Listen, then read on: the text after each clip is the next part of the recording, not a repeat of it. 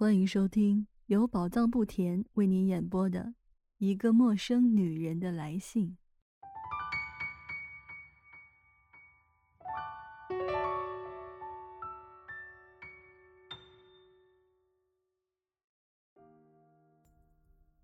就这匆匆而逝的一分钟，是我童年时代最幸福的时刻。我要把这个时刻告诉你，是为了让你，你这个从来也没有认识过我的人呢，终于感到有一个生命依恋着你，并且为你憔悴。我要把这个最幸福的时刻告诉你，同时，我也要把那最可怕的时刻也告诉你。可惜这二者竟挨得如此之近。我刚才已经跟你说过了，为了你的缘故，我什么都忘了。我没有注意我的母亲，我对谁也不关心。我没有发现，有个上了年纪的男人，一位因斯布鲁克地方的商人，和我母亲沾点远亲，这时经常来做客，一待就是好长时间。是啊，这只有使我高兴，因为他有时会带我母亲去看戏，这样我就可以一个人待在家里，想你，守着看你回来。这可是我唯一的至高无上的幸福啊！结果有一天，我母亲把我叫到她房里，唠唠叨叨的说了好些，说是要和我严肃的谈谈。我的脸唰的一下发白了，我的心突然砰砰的直跳。莫非他预感到了什么，猜到了什么不成吗？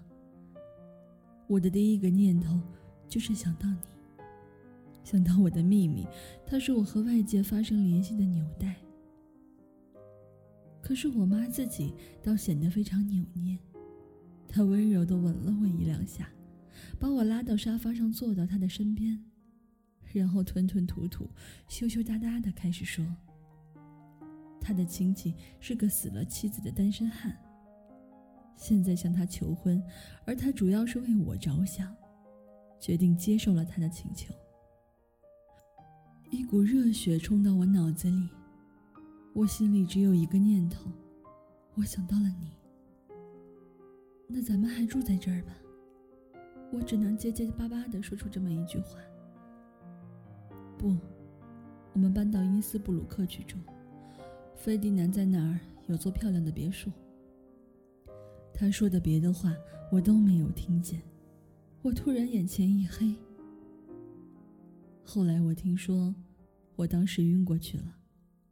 我听见我的母亲对我那位等在门背后的继父低声说。我突然伸开双手向后一仰，就像铅块似的，跌到地上。以后几天发生过什么事儿？我这么一个无权自主的孩子，又怎样抵挡过他们压倒一起的意志呢？这一切我都没法向你形容。直到现在，我一想到当时我这握笔的手就抖了起来。我真正的秘密我又不能泄露，结果我的反对在他们看来就是纯粹的脾气倔强、固执己见。心眼狠毒的表现，谁也不再搭理我，一切都背着我进行。他们利用我上学的时间搬东西，等我放学回家，总有一件家具搬走了，或者卖掉了。我眼睁睁的看着我的家被搬空了，我的生活也随之毁掉了。有一次，我回家吃午饭。搬运工人正在包装家具，把所有的东西都搬走。在空荡荡的房间里，放着收拾停当的箱子，以及我母亲给我准备的两张行军床。我们还得在这过一夜，最后一夜。明天就要乘车去因斯布鲁克去了。在这最后的一天，我果然的感觉到，不在你的身边，我就没法活下去。除了你，我不知道还有什么别的救星。我一辈子也说不清楚，我当时是怎么想的。在这绝望的时刻，我是否真正能够头脑清醒的进行思考？可是突然，我妈不在家，我站起身来，穿上校服，走到对面去找你。不，我不是走过去的。一种内在的力量，像磁铁，把我将手将脚的、四肢哆嗦的吸引到你的门前。我已经跟你说过了，我自己也不明白，我到底打算怎么样。我想跪倒在你的脚下，求你收留我，做你的丫头，做你的奴隶。我怕你会取笑一个十五岁的女孩子这种纯洁无邪的狂热之情。可是，亲爱的。你要是知道我当时如何站在门外冷气彻骨的走廊里，吓得浑身僵直，可又被一股难以捉摸的力量所驱使，一步向前；我如何使了大劲儿，挪动抖个不住的胳膊，伸出手去。这场斗争经过了可怕的几秒钟，真像是永恒一样漫长。我用指头去按你的门铃，要是你知道了这一切。你就不会取笑了。刺耳的铃声至今还在我耳边震响。接下来是一片寂静，我的心脏停止了跳动，我周身的鲜血也凝结不动了。我凝神静听，看你是否走来开门，可是你没有来，谁也没有来。那天下午，你显然不在家里，约翰。大概出去办事儿了，所以我只好摇摇晃晃地拖着脚步回到我们搬空了家具、残破不堪的寓所。门铃的响声还依然在我的耳际萦绕。我精疲力竭地倒在一张床上，从你的门口到我家一共四步路，我却走得疲惫不堪，就仿佛我在深深的雪地里跋涉了几个小时似的。